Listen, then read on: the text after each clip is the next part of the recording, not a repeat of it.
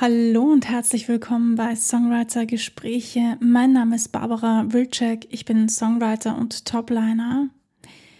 Ja, jetzt haben wir gelernt, wo der Unterschied zwischen Singer, Singer-Songwriter, Songwriter und Producer liegt. Und heute möchte ich noch gern den Unterschied zwischen einem Producer und einem Tontechniker erklären. Viel Spaß beim Zuhören.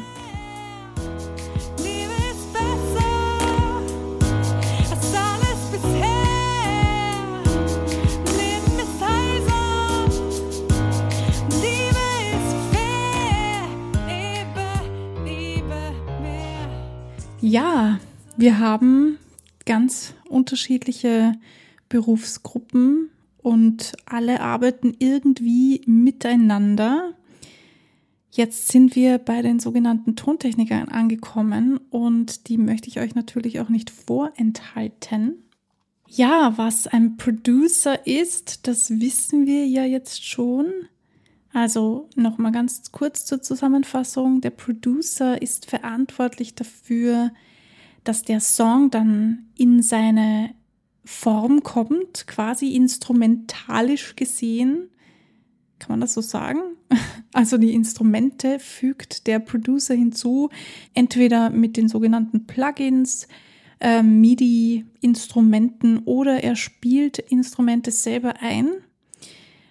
Ja, und dann gibt es noch die sogenannten Tontechniker oder auch Audio Engineers genannt. Was machen die jetzt eigentlich so? Ja, Tontechniker, die lernen Akustik zum Beispiel. Also die können dir dein Studio dann so einrichten mit diversen Absorbern, nennt man das. Das sind diese komischen rechteckigen ähm, Dinge, die an der Wand hängen. Falls du schon mal in einem Studio drinnen warst, wovon ich mal ausgehe, dann äh, weißt du ja, dass es sogenannte Absorber gibt, die den Ton ganz trocken machen. Ja, und sowas lernt man, wenn man Tontechniker ist oder wenn man die Ausbildung macht zum Tontechniker und natürlich noch viele, viele andere Dinge, ganz viele technische Dinge. Ja, wie man einen Mischpult bedient, was die ganzen Knöpfe sollen und so weiter und so fort. Ich habe nicht Tontechnik studiert, deswegen kann ich euch jetzt nur einen groben Überblick geben über die sogenannte Tontechnik. Aber ich kann euch in etwa sagen, wo der Unterschied liegt zwischen einem Producer und einem Tontechniker. Ja, denn nicht jeder Tontechniker ist Producer und nicht jeder Producer ist Tontechniker. Das sind wieder zwei unterschiedliche Bereiche. Und für manche Leute, auch für mich war das am Anfang komplett verwirrend. Ich habe überhaupt nicht ähm, gerissen, was das jetzt soll. Und ähm, ja, gerade wenn es dann so ums Mixing und Mastering geht, da wird es dann noch ein bisschen komplizierter. Das fällt dann in die Audio-Engineer-Abteilung hinein. Das ist nämlich die Spezialisierung zum Mixen und Mastern eines Songs. Also du produzierst Nee, fangen wir ganz von Anfang an. Du schreibst einen Song und dafür möchtest du jetzt, naja, du willst den Song aufnehmen und du möchtest, dass er so klingt wie im Radio. Ja? Dafür brauchst du Instrumente, dafür brauchst du Klang. Da sind wir uns mal einig. Und deshalb wirst du dann dich in ein Tonstudio oder zu einem Produzenten begeben und sagen, yo, Alter, ich möchte einen Song ausproduzieren.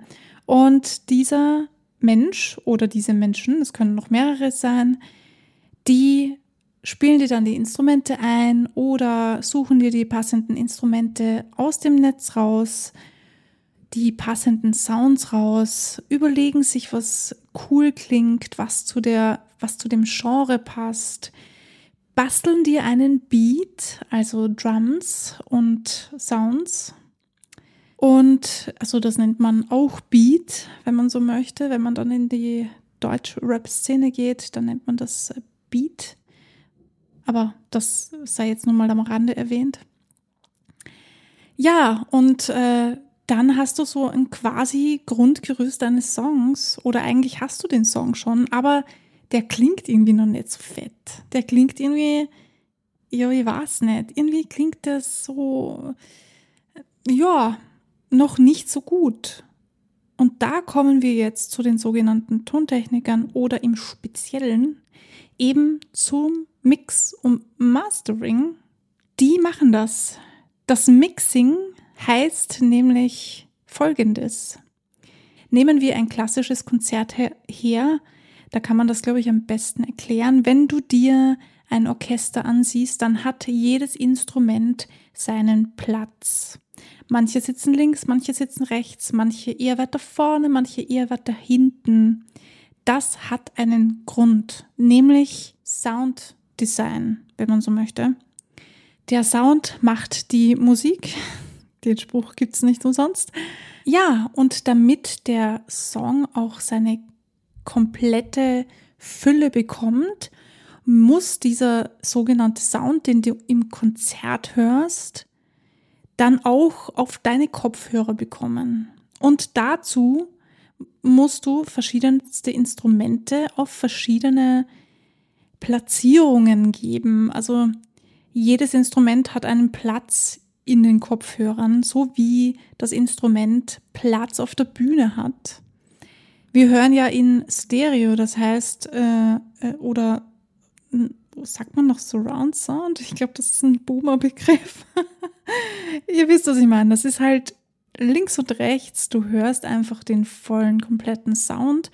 Und das passiert nur, weil du ein paar Instrumente links hast, ein paar Instrumente ein bisschen mehr rechts hast, ein paar Instrumente sind mittig und manche Instrumente sind zum Beispiel ganz weit in den Hintergrund gerückt, manche sind weit vorne, manche haben Effekte drauf und so weiter und so fort. Und das macht der sogenannte Mixing Engineer oder auch Mixer genannt. Und wenn dann alle Instrumente ihre Position gefunden haben, das ganze Raum bekommen hat, dann kommt es weiter zum Mastering. Und wie man Mastering erklärt, das kann ich euch jetzt auch nicht so genau sagen konnte mir bis jetzt auch noch nicht so richtig erklärt werden, aber für mich persönlich jetzt. Ich äh, sage euch jetzt mal meine ganz persönliche Meinung zum Mastering. Ja, ihr habt also einen Song, der klingt gut. Der klingt schon ganz gut. Der hat, der hat Raum, der hat Fülle. Aber damit er noch eine Spur geiler klingt, damit er noch eine Spur fetter klingt, damit er noch ein bisschen breiter, weiter oder Buxtehude irgendwas klingt, masterst du ihn. Ergibt das Sinn? Ich hoffe. Ähm, so habe ich das zumindest verstanden. Und da ich mich ein bisschen damit selber auseinandersetze, also versteht mich nicht falsch, ich kann das gar nicht. Nur, dass es klar ist, ich bin kein Mixing-Ingenieur und ich bin auch kein Master-Ingenieur. Aber ich habe mich halt schon ein bisschen rumgespielt mit dem Ganzen. Ich bin ja ein bisschen neugierig. Und deshalb habe ich versucht, natürlich schon selbst den einzelnen Instrumenten ihren Raum zu geben und ihren Platz zu geben, um herauszufinden, was will die Barbara denn eigentlich. Und dazu habe ich dann natürlich auch ein bisschen mit dem Sound gespielt, weil ich gemerkt habe, ich weiß nicht, bei mir klingt das eigentlich nicht so fett, wie ich es gerne hätte, wenn ich dann switche zu den Originalsongs, die überall erhältlich sind und mir dort ein paar reinziehe, dann höre ich sofort diesen Unterschied, dieses gewisse Etwas. Und ich dachte mir dann, okay, ich probiere das mal mit so einem Master-Plugin und siehe da, es hat tatsächlich funktioniert. Ich meine, der Song hat weit noch nicht so geklungen wie die, die man im Radio hört oder die, die man auf Spotify findet. Aber man hat einen Unterschied gehört zwischen den, dem fertigen produced Song und dem Mixing und dem Mixing und dem Mastering, was ich gemacht habe. Und das hat für mich irgendwie nochmal so einen Aha-Effekt erzeugt, es ist nicht, also Mastering ist jetzt nicht so die Kunst, habe ich mir sagen lassen. Bitte, ich möchte hier niemanden auf den Schlips treten, ja. Sollte ich jetzt irgendwie ähm, etwas schlecht reden, das, das meine ich nicht damit. Ich will das nicht schlecht reden, ganz im Gegenteil. Mastering ge gehört genauso dazu. Aber meines Wissens nach ist das Mixing die Kunst der Künste. Also Mixing muss echt gelernt sein und ist auch gar nicht so einfach. Ja, also so ähm, ist da mal der grobe Überblick. Und wie gesagt, Mixing und Mastering gehört zum, zur Tontechnik dazu. Also wenn du Tontechnik studierst, dann lernst du das. Und natürlich, du lernst noch viel mehr als das. Du musst dich mit der ganzen Technik auseinandersetzen. Aber damit ihr jetzt mal ganz kurz einen Überblick habt von den einzelnen Sparten, dachte ich mir, mache ich ein paar Folgen darüber und erkläre euch die Unterschiede, denn ich werde immer öfters gefragt, was jetzt Mixing eigentlich genau ist und was Mastering ist und warum man das überhaupt braucht oder machen muss. Und das ist jetzt quasi meine Antwort auf eure Fragen. Ich weiß das deshalb, weil ich mich eben selber damit beschäftigt habe die letzten Jahre, also seitdem ich angefangen habe, selbst zu produzieren. Das ist jetzt noch nicht so lange. Und da ich das ja auch nicht täglich mache, ja, bin ich natürlich auch nicht so schnell unterwegs wie andere Produzenten, die das hauptberuflich machen. Ich mache das ja hauptsächlich deshalb, weil ich meine Songs, die ich schreibe, noch besser klingen lassen möchte. Ich möchte selbst ein Gefühl dafür bekommen, wie der fertige Song klingen kann. Ich finde das faszinierend. Ich schreibe da so eine Demo-Version und der fertige Song klingt dann teilweise ganz anders, was auch sehr geil ist. Um ein bisschen mitquatschen zu können und meinen Senf besser dazugeben zu können, finde ich, gehört ein bisschen Know-how dazu und das lernt man, indem man es einfach selber tut oder sich selbst anlernt, in meinem Fall. Und wie gesagt, ich bin immer noch kein Profi darin und das habe ich auch gar nicht vor. Aber hier mal für euch dieser kurze Überblick über die einzelnen Sparten, die es so gibt. Das sind jetzt einmal die wichtigsten Begriffe, glaube ich, und die wichtigsten Berufe, wenn es um Song-Releasen geht wenn es ums äh, radiotaugliche Musik machen geht. In diesem Fall hoffe ich, dass ich ein bisschen Klarheit schaffen konnte, euch ein bisschen weiterhelfen konnte. Falls ihr noch weitere Fragen habt oder falls euch noch andere Berufsgruppen einfallen, die ich jetzt nicht erwähnt habe, lasst es mich gerne wissen und ich nehme das in mein Repertoire auf und mache gerne eine Folge darüber. Schönen Gruß raus an alle Produzenten und alle Tontechniker und natürlich allen Mixer und Master-Engineers da draußen. Danke für eure Arbeit. Ihr macht das sensationell. Bleibt kreativ und vor allem bleibt dran. Bis zum nächsten Mal.